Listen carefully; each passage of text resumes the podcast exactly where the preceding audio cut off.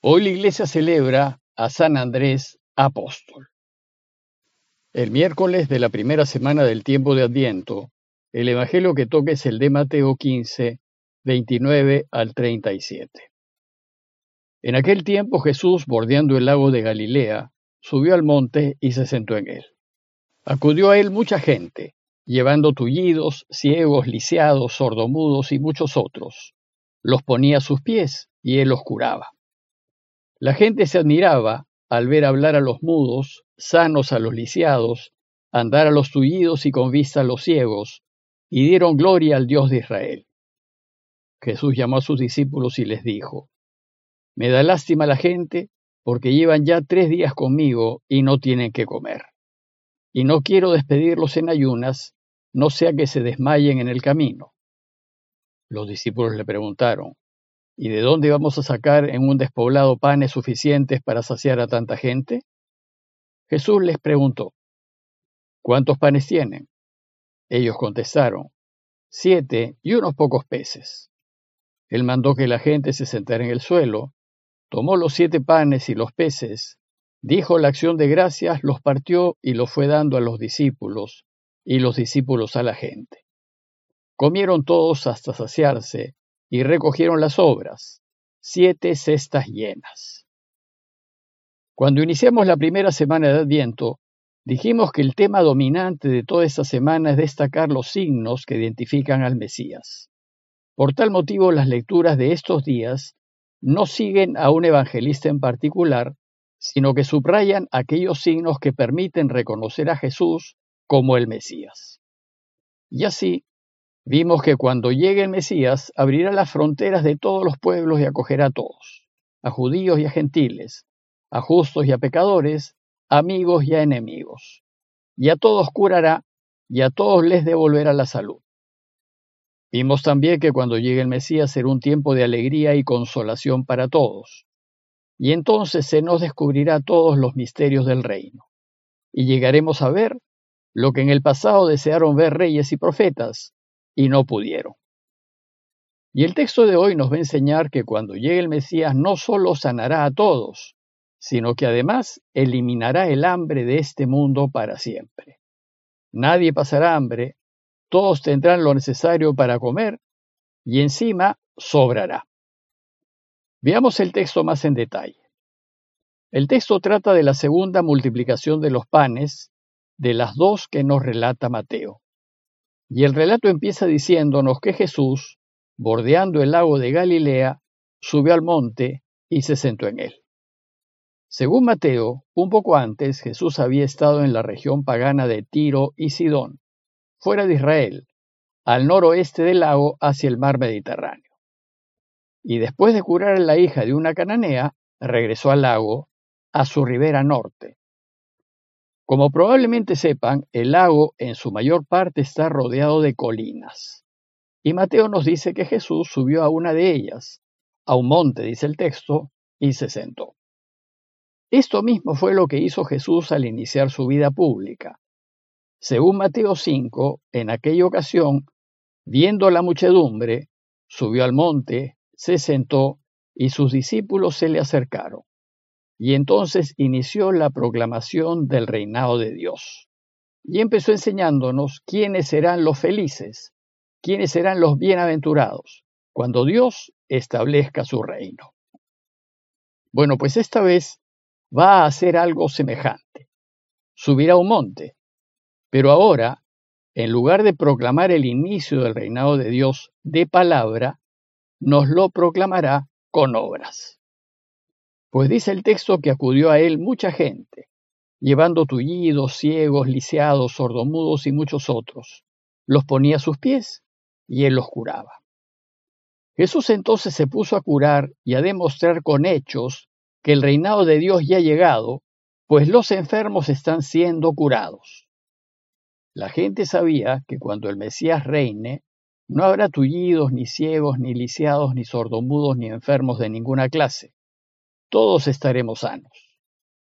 Y el texto nos dice que la gente se admiraba al ver hablar a los mudos, sanos a los lisiados, andar a los tullidos y con vista a los ciegos, y dieron gloria al Dios de Israel.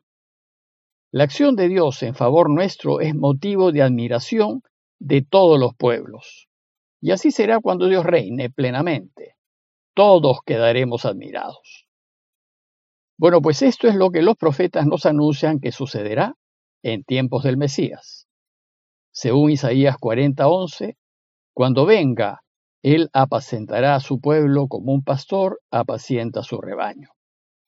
O como dice Ezequiel 34, 15, 16, yo mismo apacentaré mis ovejas y yo las llevaré a reposar.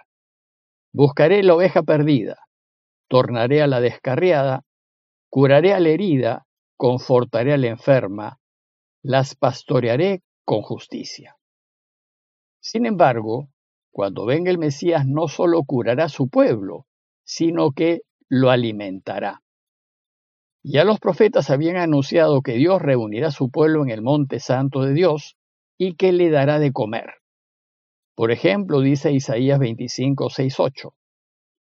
Haré el Señor a todos los pueblos en este monte un convite de manjares frescos, convite de buenos vinos, manjares de tuétanos, vinos depurados, y consumirá en este monte el velo que cubre a todos los pueblos y la cobertura que cubre a todas las gentes, y eliminará a la muerte para siempre.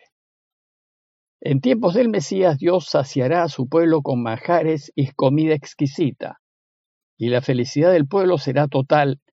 Por tanto, ojalá venga pronto. Esto nos introduce a la multiplicación de los panes que tuvo lugar en ese monte. Dice el texto que entonces Jesús llamó a sus discípulos y les dijo, me da lástima la gente, pues llevan ya tres días conmigo y no tienen que comer. Dios se compadece al ver a su pueblo sin comida, en un mundo desgarrado y sin corazón. Y ello lo mueve a enviar a su Mesías para que el pueblo no pase más hambre. Y los tres días sin comer que la gente ha estado con el Señor, tal vez demuestren el esfuerzo, el empeño y la dedicación de sus discípulos, de quienes lo siguen, en su trabajo por el reino. En consecuencia, Dios recompensará ese trabajo saciando su hambre.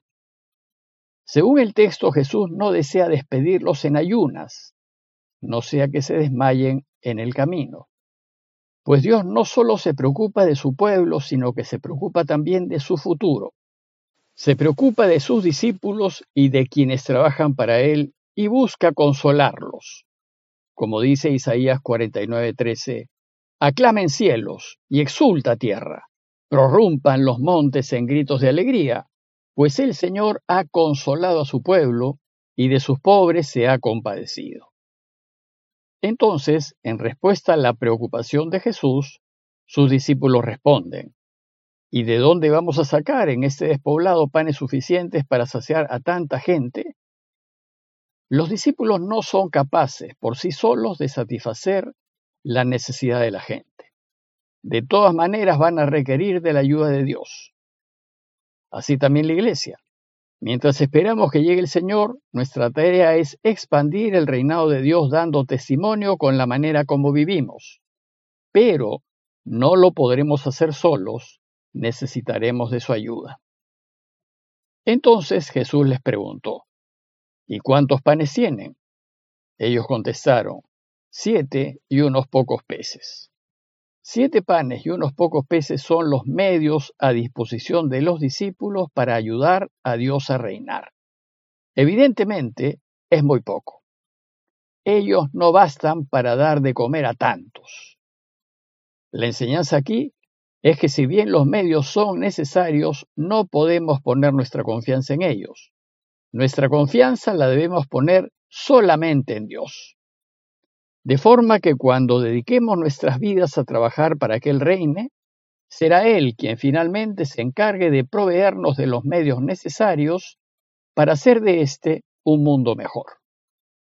Lo cierto es que Él se encargará de resolver nuestras dificultades. Dice el texto que Jesús entonces mandó que la gente se sentara en el suelo tomó los siete panes y los peces, dijo la acción de gracias, los partió y los fue dando a los discípulos y los discípulos a la gente. Como pueden ver, las palabras centrales de este texto son las mismas de la Eucaristía. Dio las gracias, los partió y se los dio. La multiplicación de los panes tal vez aluda al banquete del reino, un banquete que anticipamos cada vez que celebramos la Eucaristía. Y el presente relato es un relato de Eucaristía, del alimento del reinado de Dios. La mención de los peces probablemente aluda a que en los inicios la iglesia celebraba la Eucaristía en medio de una comida normal, pero esta práctica trajo algunos problemas prácticos en las comunidades y muy pronto la iglesia separó la celebración de la Cena del Señor, es decir, la Eucaristía, de las comidas normales de la gente. Lo cierto es que las intervenciones de Dios siempre son deslumbrantes, milagrosas e imposibles de prever. Pues a continuación el texto nos dice que comieron todos hasta saciarse. Y así sucederá cuando venga el Mesías. No habrá más hambre entre el pueblo y todos tendrán lo necesario para comer. Pero más extraordinario aún fue que no solo todos quedaron satisfechos, sino que después los discípulos recogieron las obras, que fueron siete cestas llenas. Lo que sobró fue muy abundante, siete canastas, tanto como los panes iniciales. El número siete también recuerda a los siete primeros diáconos, que fueron todos judíos de cultura griega. Así es que probablemente este pasaje aluda a la iglesia que en tiempos de Mateo ya se expandía entre pueblos extranjeros y entre los no judíos, porque ellos también pueden gozar de los frutos del reinado de Dios, ya que todos, absolutamente todos, estamos invitados al banquete del reino. Como conclusión, los invito a considerar que mientras esperamos la llegada del Mesías, una de nuestras preocupaciones deberá ser que la gente no pase más hambre. Y mientras llega, debemos preocuparnos de trabajar y de ayudar a Dios a reinar, haciendo lo que esté a nuestro alcance para que todos puedan comer. Pidámosle pues a Dios por todos aquellos que tienen dificultades para cubrir sus necesidades básicas y que nos ilumine para ver la manera de poder ayudarlos. Parroquia de Fátima, Miraflores, Lima.